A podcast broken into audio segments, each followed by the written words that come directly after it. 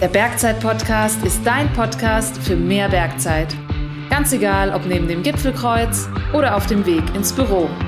Wir wollen die Berge zu dir bringen. Immer und überall.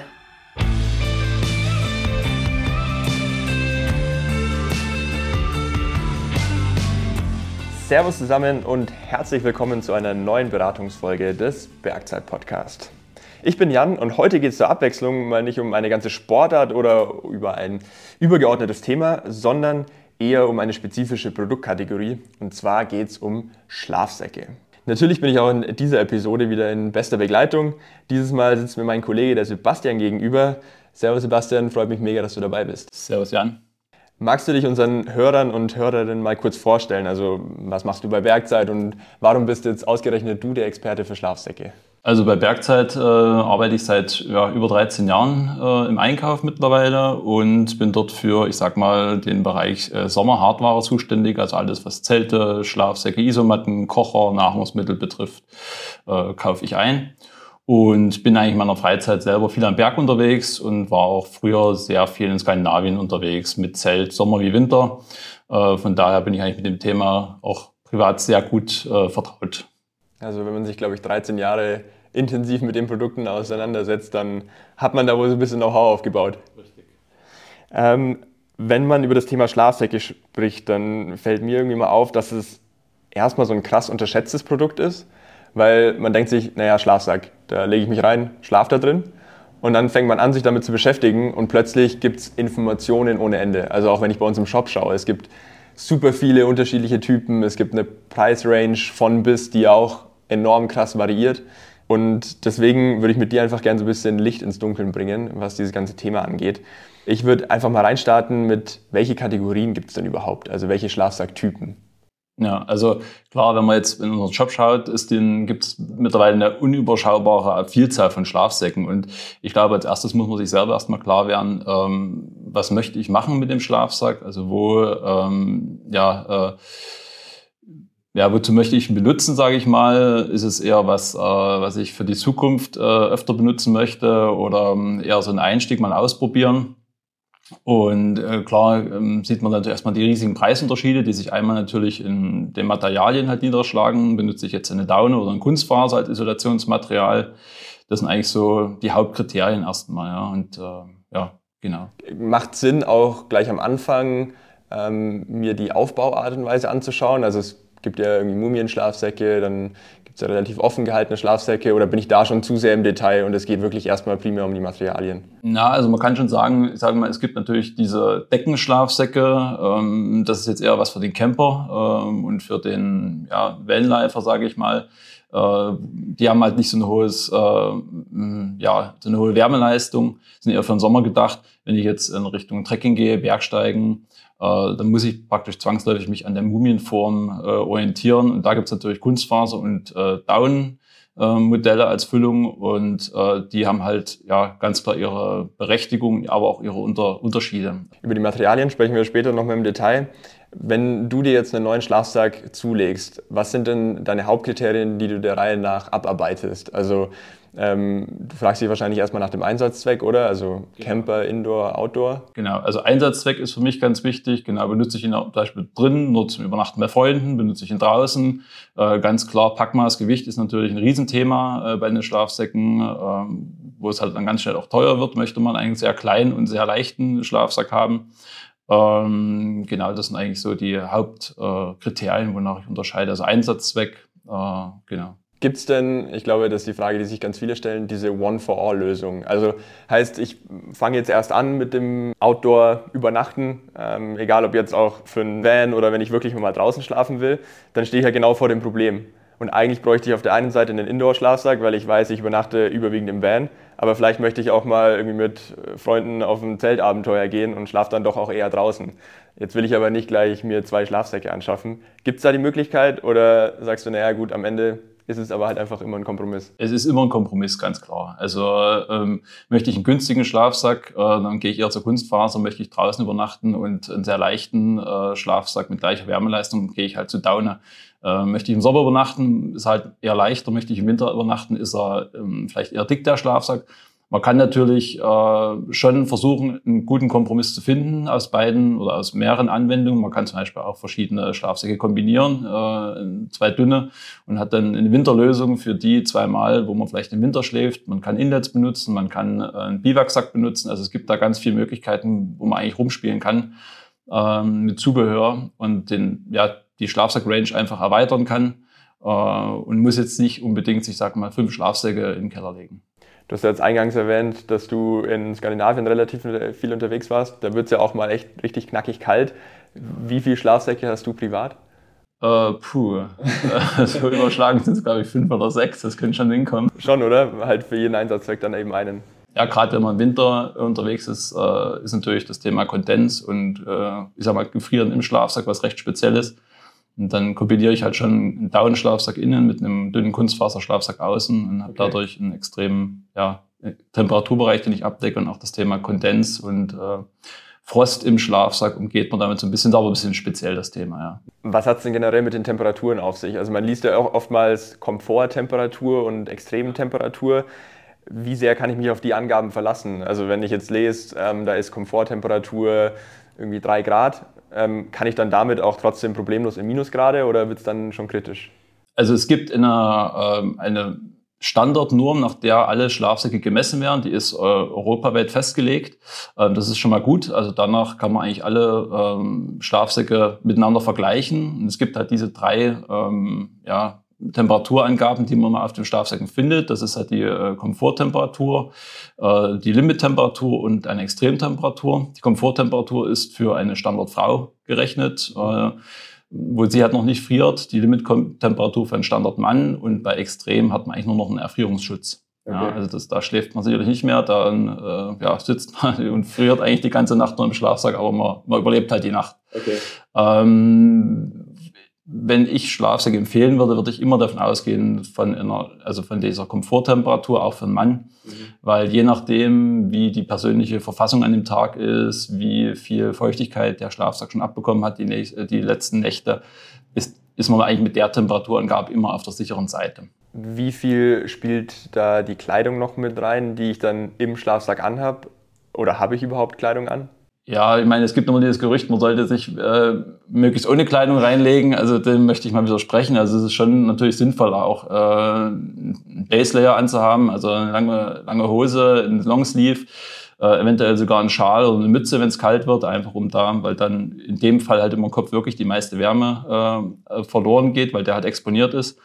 Also da sollte man auf jeden Fall schauen, dass man da auf jeden ja was Dünnes noch äh, drunter hat, ist einfach angenehmer, sag ich mal, weil die Schlafsackmaterialien natürlich schon irgendwo ein Kunstfaser ist, was man jetzt vielleicht nicht gern auf der Haut spürt. Apropos Außenmaterial, ähm, wenn ich jetzt einen Schlafsack suche, mit dem ich auch mal irgendwo unter Einhaltung der Naturschutzgesetze draußen übernachten kann, ähm, Gibt es denn wirklich auch einen wasserfesten Schlafsack in dem Sinn, wo ich sage, hey, wenn es jetzt heute nachts regnen anfängt, ähm, dann muss ich mir trotzdem keine Sorgen machen um den Schlafsack? Ja, gibt's. Also es gibt durchaus richtig wasserdichte Schlafsäcke, die wie eine Membran-Außenhaut haben. Auch da verzichten die Hersteller dann auf durchgesteppte Nähte, das ist alles getaped und so weiter. Natürlich ist das jetzt nicht dafür gedacht, um vielleicht im Regen zu schlafen, weil natürlich dann das Gesicht dann dort irgendwo nass wird. Aber um so Kondensfeuchtigkeit, äh, Morgentau oder so abzuhalten, sind die eigentlich ganz gut. Wobei natürlich auch dieser Membranstoff wieder ja, äh, weniger Feuchtigkeit von drin nach draußen lässt. Also wenn man sowas vielleicht mal normal vorhat, dann ist halt auch die Überlegung, da vielleicht einen dünnen Biwaksack einfach zu nehmen, der auch atmungsaktiv ist, äh, muss man dazu sagen, äh, und den über normalen Schlafsack mit einer Außenhülle zu verwenden, die halt ja besser atmet, beziehungsweise besser die Feuchtigkeit auch von drin nach draußen lässt, weil ganz klar, Feuchtigkeit ist äh, eigentlich der größte Feind jeder Schlafsackfüllung, egal ob Down oder Kunstfaser. Bevor wir nochmal auf die Füllung eingehen, an der Stelle einfach echt nochmal der wichtige Hinweis, das Ganze draußen übernachten ist ja bei uns im Alpenraum eigentlich faktisch gar nicht möglich, ähm, sowohl von der Gesetzeslage her als auch ja, irgendwo aus den Naturschutzgesichtspunkten. Deswegen, wenn ihr sowas vorhabt, dann informiert euch bitte vorher unbedingt ausreichend. Thema Innenmaterial, du hast gerade schon gesagt, ähm, gibt verschiedene Daunenarten. Wie wird da ganz grob unterschieden? Ja, also Daune ist, ähm, gibt halt von, von Ente und von Gans, äh, ganz klar. Es ist eigentlich zu, also mir ist nichts bekannt, wo ein Lebendrupf noch stattfindet. Es ist alles äh, ja, von praktisch, äh, ja, Totrupf praktisch. äh, wird, wird das gewonnen. Mhm. Ähm, aber da muss man sagen, gibt es natürlich ganz klare Unterschiede. Also eine Gänsedaune wird äh, in meisten Fällen eigentlich als hochwertiger angesehen, hat aber auch den Grund, das heißt, ja die Gänse einfach länger leben und äh, in kälteren Gefilden leben und da einfach die Daunenqualität eine bessere ist. Ähm, genau, und äh, es gibt immer diese Angabe ähm, Queen, äh, das liest man öfters mal. Also es gibt halt in äh, beschreibt halt, wie viel Bauschkraft diese Daune hat. Umso höher der Wert ist, ähm, man sagt so ab, ja, sagen wir 700, 750 äh, Kubik-Inch, hat man schon eine sehr, sehr bauschkräftige Daune. Äh, wenn man mal verschiedene Schlafsäcke nebeneinander legt und die auch mal angreift, dann merkt man auch schon von der Haptik her einfach die unterschiedlichen Qualitäten. Ähm, das ist der eine Wert und dann zählt eventuell noch das Mischungsverhältnis. Also man liest dann 90-10 zum Beispiel, also 90 äh, Prozent Daune, 10 Prozent Federn. Ähm, genau, das gibt auch nochmal so ein Qualitätskriterium. Umso höher da der Anteil der Daune ist, umso größer ist auch höher ist die Qualität. Wobei man die Federn halt nicht weglassen kann, weil die wie als ja, Stützgerüst praktisch in der Füllung dienen. Jetzt, wenn man über das Thema Materialien spricht, dann kommt wahrscheinlich unweigerlich auch das Thema Nachhaltigkeit in einen Zug. Ähm, was hat sich da so getan in den letzten Jahren in der Entwicklung? Also reden wir dann da, jetzt unabhängig von tierfreundlicher Haltung, auch mal so über die Außenmaterialien. Geht es dann da auch um PFC-frei oder? Genau, also da geht natürlich die Reise hin, mhm. äh, dass man halt ähm, ja, PFC-freie Außenmaterialien verwendet. Auch da versuchen natürlich die Hersteller mit recycelten Materialien, egal ob das Fülle oder Außenstoff ist, äh, zu punkten und die vermehrt einzusetzen. Genau, also Thema Nachhaltigkeit ist schon ein großes ähm, Thema spielt auch ein bisschen mit in, die, in das Thema Füllung rein und Haltbarkeit von Schlafsäcken, äh, wie ich finde. Äh, wenn man sich mal damit befasst, wie lange so ein Schlafsack eigentlich halten kann bei guter Pflege. Ähm, ja, gibt es auch wieder das Für und Wider für den einen oder für den anderen Schlafsacktyp. Jetzt hast du gerade schon selbst angesprochen, umso besser ich meinen Schlafsack pflege, desto länger hält er. Was muss ich da denn beachten? Also was sind so die Grundregeln des Einmaleins der Schlafsackpflege? Ja, also der größte Fehler ist, den man vielleicht äh, so als Anfänger macht, den Schlafsack wirklich in seinem Packsack äh, zu lagern. Ähm, gute Schlafsäcke kommen im Aufbewahrungssack und da sollten sie eigentlich auch zu Hause äh, aufbewahrt werden. Also ob das jetzt im Bettkasten ist oder so, auf jeden Fall immer ausgepackt, locker äh, lagern. Ich meine, keiner stopft sein äh, Winterbett äh, in einen kleinen Packsack rein und verstaut das dann im Sommer über. Und genauso sollte ein Schlafsack natürlich erstmal gelagert werden, also unkomprimiert. Und ähm, genau, und dann auch das Thema Waschen ist natürlich äh, ein Riesenthema. Ähm, man kann alle Schlafsäcke waschen, Daune wie ähm, Kunstfaser. Wobei man sagen muss, ein Kunstfaser-Schlafsack äh, verliert eigentlich mit jeder Wäsche an, ich sag mal, Loft, also an Bauschkraft, weil diese Kunstfaser einfach so behandelt ist, dass die gut ineinander gleitet. Und wenn man die oft wäscht, dann äh, wäscht man dieses Mittel runter, was die gleiten lässt, dann verhaken sie sich mehr und man wird halt merken, der verliert immer mehr an Bauschkraft. Eine gute Daune, die kann man durchaus äh, auch oft waschen. Die ist danach praktisch wie neu. Wenn man sich das nicht selber zutraut in der Waschmaschine, das ist eventuell schon ein bisschen komplizierter. Man braucht danach einen Trockner, um das wieder gut aufzuschütteln. Mhm. Kann man das auch äh, ja, äh, in den Fachhandel geben, also auch zu uns. Wir haben da Partner, äh, die das übernehmen. Die können sogar bei sehr alten Schlafsäcken ähm, diese neu befüllen oder teilbefüllen. Und der ist danach wie neu. Also ich sage mal, ein gut gepflegter Downschlafsack hält durchaus. 20 Jahre ist da kein Thema. Also man oh, gibt durchaus auch 30 Jahre. Und auch da wieder das Thema Nachhaltigkeit. Ähm, der hält dann eventuell drei, viermal so lange wie ein Kunstfaserschlafsack bei regelmäßiger Nutzung trotzdem. Und äh, ja, da relativiert sich einerseits der Preis ähm, von einem teuren Down-Schlafsack, andererseits natürlich auch, äh, ja, kaufe ich den halt vielleicht nur einmal und brauche dafür halt drei Kunstfaserschlafsäcke, was auch wieder Ressourcen verschlingt. Ähm, das wäre noch eine Anschlussfrage gewesen, wenn ich jetzt irgendwo mal mir ein Loch eingefangen habe oder der ist irgendwo beschädigt oder einfach in die Jahre gekommen, gibt es also auch durchaus die Möglichkeit, die irgendwie zu reparieren und nicht genau. irgendwie auszutauschen. Ja, also man kann alles reparieren, wenn man unterwegs ist, gibt es halt so Patches, äh, wenn man merkt, da ist ein Loch drin, die man einfach draufklebt. Also gerade natürlich Daune, Daunenschlafsack verliert dann natürlich sofort äh, die Füllung. Ähm, ansonsten kann man defekte Reißverschlüsse austauschen, man kann äh, genau die Füllung erneuern. Also da gibt's ähm, ja, ähm, gute Firmen, die sich sehr kompetent damit befassen und eigentlich nichts anderes machen. Also der ist danach wieder wie neu. Und vielleicht zu guter Letzt noch mit einer Begrifflichkeit ähm, aufzuräumen oder umzugehen. Der Hüttenschlafsack ist ja per se eigentlich kein richtiger Schlafsack. Genau, ist eigentlich nur ein Inlet, ähm, was man benutzen kann, um einen Schlafsack ähm, ja, ein bisschen aufzuwerten. Also einerseits um eine Verschmutzung halt vorzubeugen von einem Schlafsack. Ähm, ist aus ganz unterschiedlichen Materialien. Das kann Seide sein, das kann Baumwolle sein, das kann Mikrofaser sein. Äh, je nachdem, wie schwer ähm, ja, das Teil dann letztendlich sein darf oder soll. Wird halt natürlich gerne auf Hütten verwendet. Wer jetzt nicht unbedingt mit den Decken da in Kontakt kommen möchte, Während Corona war es halt ein Thema, dass man da seinen eigenen Schlafsack sogar mitbringen musste. Also da hat das Hüttenschlafsack-Thema nochmal eine andere Bedeutung gehabt. Genau, und kann man halt benutzen, um den Schlafsack zum Beispiel ja auch im Temperaturbereich zu erweitern. Also da sind durchaus von fünf bis, ich sag mal, acht Grad, äh, ja, ist man da nochmal mehr unterwegs.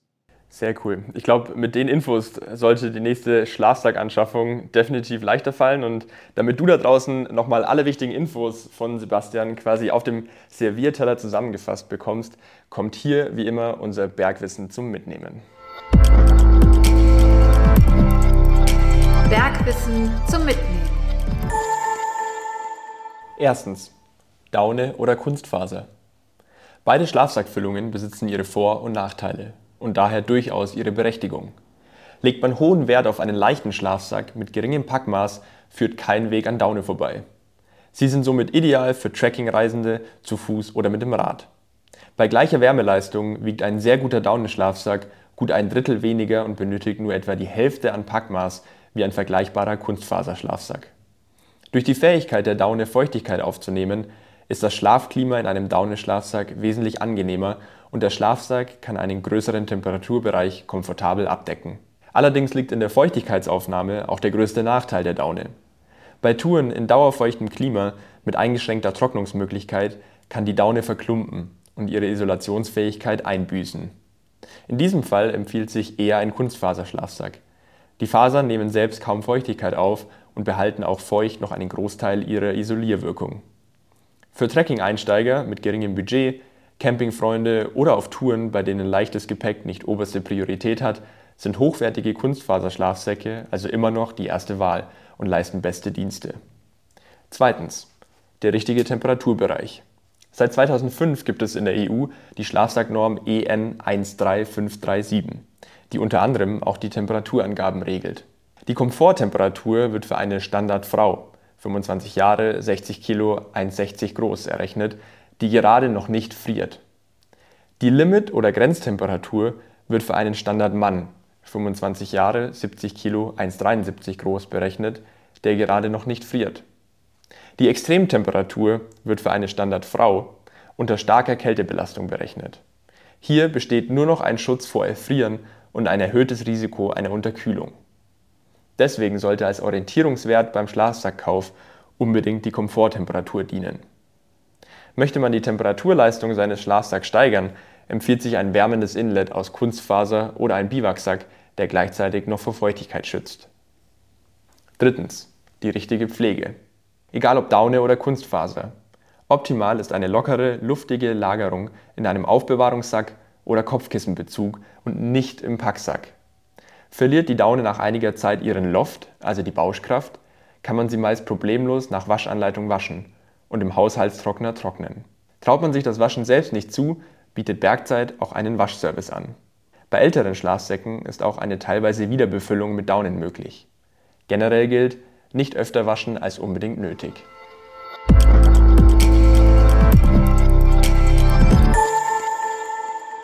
Sebastian, ich sage tausend Dank für deine Zeit und den wertvollen Input. Hat auf jeden Fall mega Spaß gemacht. Danke auch, ja, und vielleicht bis zum nächsten Mal. Sehr, sehr gerne. In zwei Wochen hört ihr hier im Bergzeit-Podcast wieder meinen Kollegen Martin. Der hatte Ruth Oberrauch zu Gast, die Gründerin von Lamund, einer Bergsportmarke, die sich explizit an Frauen richtet. Und die beiden haben sich über ihre Rolle als Managerin und Mutter und über Nachhaltigkeit im Business und im Privatleben unterhalten. Also mega spannende Themen. Hört da gerne mal rein. Ich sage vielen Dank fürs Zuhören, viel Spaß da draußen in den Bergen und bis zum nächsten Mal beim Bergzeit-Podcast.